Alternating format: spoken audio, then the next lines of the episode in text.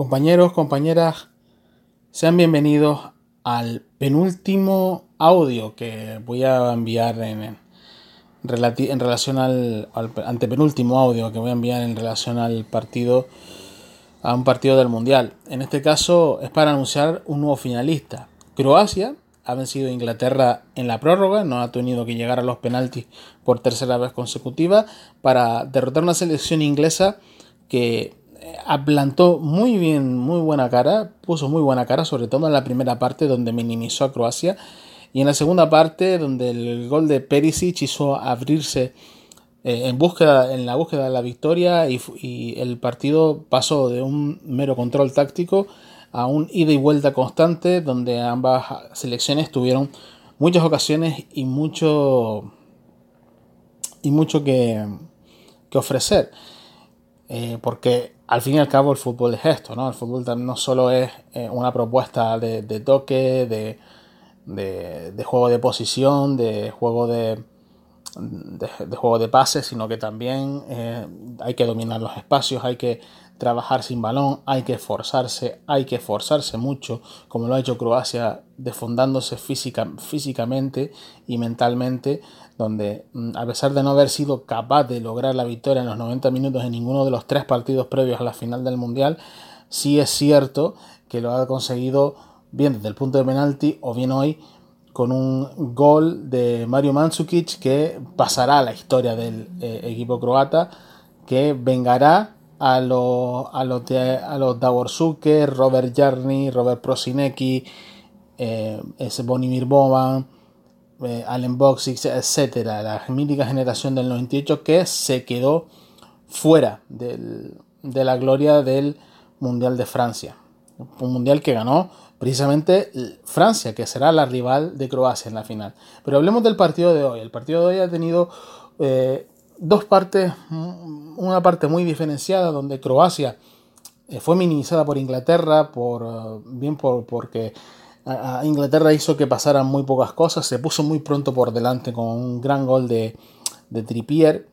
de, de, libre directo. Y e Inglaterra jugó un poco a favor y jugó un poco con la desesperación croata de, de lógica de no verse de no ver eh, capacidad de deporte de no hay de no haber circulación de pelota de no de precipitarse. Mm, Revic no intentó algo pero tampoco fue suficiente. Inglaterra permitió muy poco permitió muy poco a Croacia y eso hizo mantener un control férreo e incluso con ocasiones inglesas que pudieron bien, digamos, alargar el marcador o por lo menos poner más distancia en, él. Una Croacia muy desdibujada, no se, no, se notó, no se notó nada. La segunda parte fue diferente, a pesar de haber empezado más o menos con la misma técnica los primeros cinco minutos,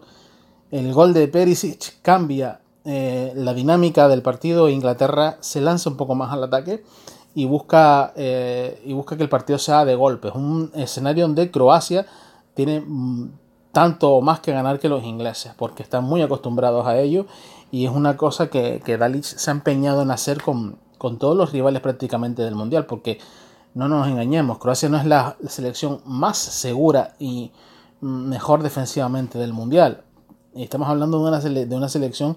más bien ofensiva, que eh, busca siempre eh, atacar, busca siempre llevar el peso del partido, pero que se adapta perfectamente al contexto que le exige el, el, partido. Y la primera parte había sido una primera parte en la que no se había adaptado al contexto que le había exigido Inglaterra. Prácticamente la estrechez de líneas, la salida siempre hacia, hacia Kane y Sterling, eh, la incorporación de, de Trippier, sobre todo por derecha, hizo mucho daño a Strinic, no permitió que el lateral se incorporase arriba en, en, en, en, un, un, equipo donde los laterales cobran una importancia capital.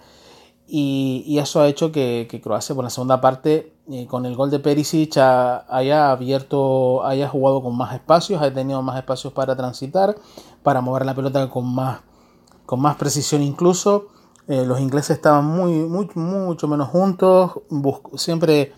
buscando también al espacio para que Dele Alli o Lingard se acercase siempre hacia las posiciones delanteras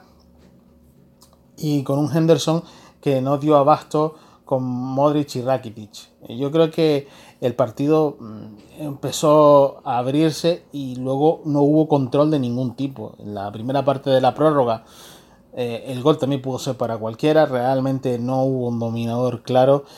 y es verdad que Croacia sí que a lo mejor tenía más, más punch, ¿no? Llegaba con más, con más, eh, más decidido a puerta y le faltaba esa definición que encontró Mario Mandzukic en el segundo tiempo de la prórroga. Lo cierto es que Croacia va a estar en la final, va a estar en la final con un con un estilo de juego, como flexible, muy dinámico, muy vistoso, que permite vivir al rival y, que el rival también se vea expuesto ante ello. Y eso va a ser la final del próximo domingo bastante bonita y digna, digna de ver. Antes habrá una, un partido de consolación, una final de consolación entre Bélgica e Inglaterra que va a repetir el tercer encuentro de la fase de grupo. Eh, los dos, los dos eh, equipos que han clasificado ese último grupo de la, de la fase de, de la fase de grupos, valga la redundancia, son los que han llegado finalmente a, a las semifinales y quienes jugarán esta final de consolación. Hablaremos del partido de Francia. El partido de Francia va a ser muy, muy, muy abierto. Muy abierto. Pero Francia va a, intentar que sea muy cerrado porque tiene, tiene algo como Inglaterra que hace minimizar a sus rivales y que sin necesidad de tener la pelota, sin necesidad de robársela al rival, sin necesidad de, de tener territorio mm, para dominar, domina a sus rivales. Y eso es un valor muy seguro. Además, la amenaza constante de, de Griezmann y Mbappé al, espacio para, digamos, generar fútbol a partir de, sus botas, pues va a ser un elemento capital del partido, al igual que, que es previsiblemente Croacia se haga con el dominio del suyo. Nada más, nos escuchamos en el próximo partido, en la final de consolación primero y en la final de, del Mundial después. Un abrazo, compañeros.